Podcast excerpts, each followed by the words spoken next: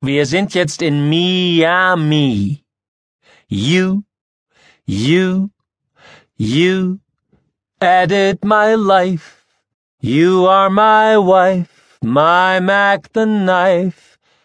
Der Witz daran ist, dass er zwar der Chefredakteur vom Miami Herald ist, einer der fünf oder sechs bedeutendsten Zeitungen der Vereinigten Staaten, dass sein Chef aber sie ist. Sie ist sein Chef. Letzte Woche hatte er völlig vergessen, im Internat seines Sohnes Fiver anzurufen, ein Hotchkiss bei dem Rektor mit der sanierten Hasenscharte, und Mac, seine Frau, seine Mac the Knife, war verständlicherweise verärgert gewesen. Aber dann hatte er ihr mehr schlecht als recht zur Melodie von You Light Up My Life seinen kleinen Reim vorgesungen. You added my life You are my wife, my Mac the Knife. Und da musste sie gegen ihren Willen lächeln, und das Lächeln löste ihre Laune in Luft auf, die Ich hab genug von dir und deiner Liederlichkeit Laune. Würde das jetzt vielleicht nochmal funktionieren?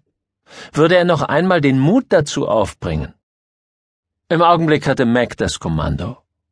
Sie saß am Steuer ihres geliebten und grotesk beengten, brandneuen Mitsubishi Green Elf Hybrid, eines momentan totschicken und moralisch erleuchteten Fahrzeugs.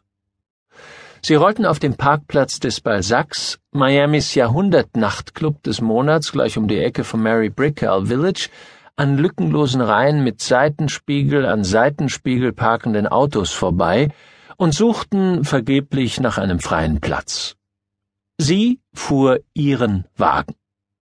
Diesmal war sie verärgert und ja, wieder einmal verständlicherweise, weil seine Liederlichkeit dafür verantwortlich war, dass sie sich hoffnungslos verspätet auf den Weg zum Balzacs gemacht hatten, weshalb sie darauf bestanden hatte, ihren Green Elf zu nehmen, um zum coolsten aller Nachtclubs zu fahren.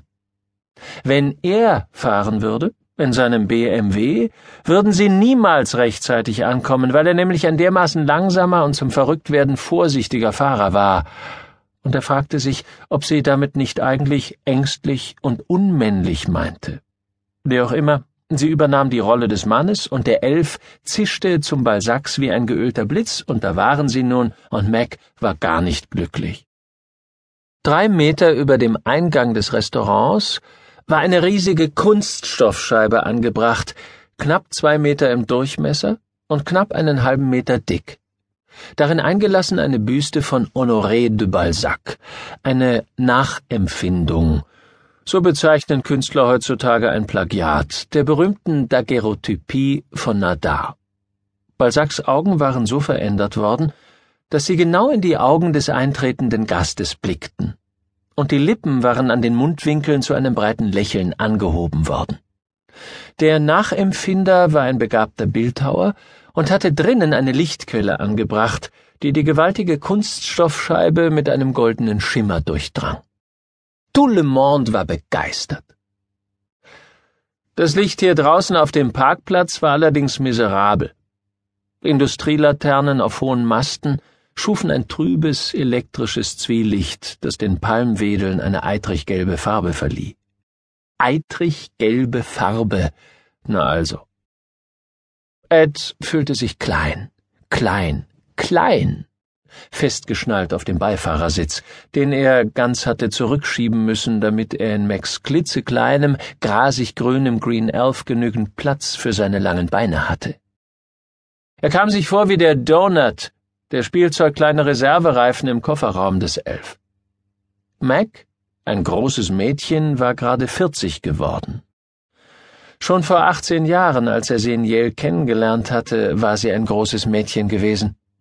Kräftige Knochen, breite Schultern, groß, fast 1,80, schlank, geschmeidig, stark, eine Athletin hoch drei. Sonnig, blond, voller Leben, atemberaubend. Einfach umwerfend sein großes Mädchen. In der Kategorie der umwerfenden Mädchen sind die großen Mädchen allerdings die ersten, die jene unsichtbare Grenzlinie überschreiten, jenseits deren sie höchstens noch darauf hoffen können, als sehr gut aussehende Frau oder ziemlich beeindruckend ehrlich durchzugehen.